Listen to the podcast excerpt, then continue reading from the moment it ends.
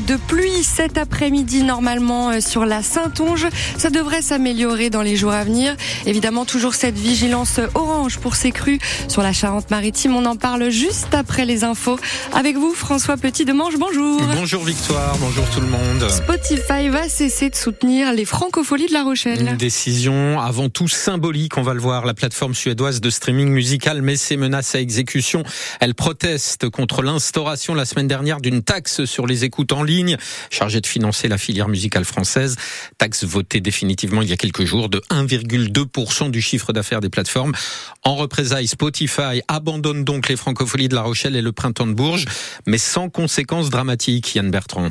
Ni le printemps ni les francopholies ne comptaient sur le soutien financier de Spotify pour tenir leur prochaine édition. On parle ici de quelques centaines de milliers d'euros, surtout utilisés pour aider les artistes émergents dans le cadre des dispositifs de découverte, le chantier Les Franco et les Inouïs du printemps de Bourges. Ce sont donc les jeunes artistes qui sont victimes de cette première et soudaine décision de désinvestissement qui en appelle d'autres. On ne le fait pas de gaieté de cœur, souligne-t-on chez le géant suédois, expliquant avoir pour seul objectif de préserver l'emploi alors que l'entreprise a annoncé des réductions d'effectifs à hauteur de 17% au début du mois.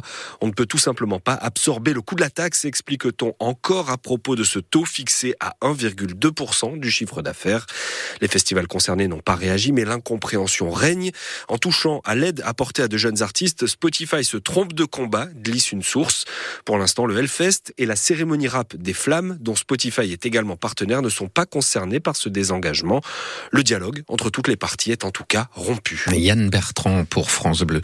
Prison avec sursis et jour amende contre les antivax qui avaient harcelé la sénatrice de la Charente, Nicole Bonnefoy. Dix prévenus ont été condamnés hier à Paris à 4 et 6 mois de prison avec sursis. Le 11e a payé 1800 euros en jour amende, sans quoi il ira en prison.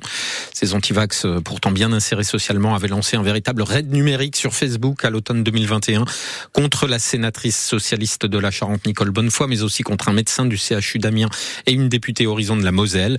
Ils avaient envoyé des milliers de messages insultants, des menaces de mort, sans oublier les propos complotistes sur une supposée dictature sanitaire nazie.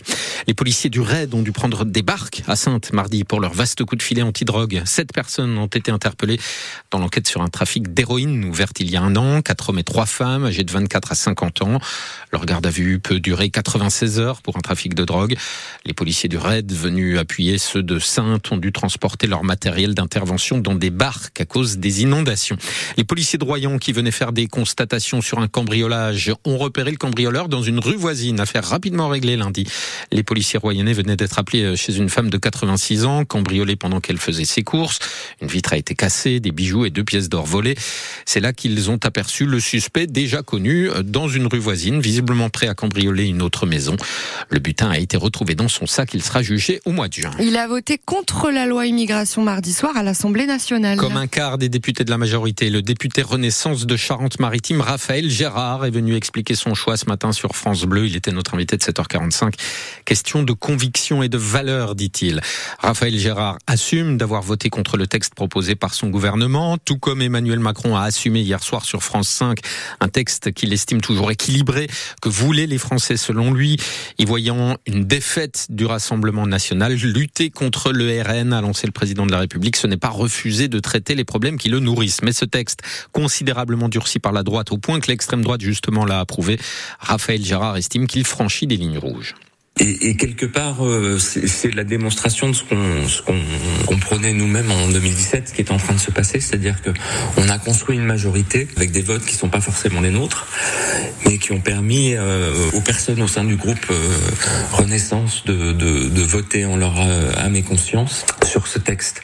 Donc quelque part, on a fait du, du en même temps, c'est-à-dire construire une majorité avec des, des votes de droite et d'extrême droite. C'est bien ce qui, me, ce qui me gêne dans, le, mmh. dans la formule et qu'il n'était pas question pour moi de voter un texte qui serait voté par l'extrême droite et qui reprend, qui reprend, ou en tout cas qui a des échos, notamment sur les questions de préférence nationale, de, de délai de carence euh, qui sont euh, pour, certains euh, extrêmement allongés et qui ne tiennent pas en compte de, enfin qui ne tiennent pas, compte de la réalité de la situation de, beaucoup de personnes migrantes et qui, de mon point de vue, ne vont faire que aggraver les problèmes de logement d'urgence, d'hébergement, d'accès aux soins.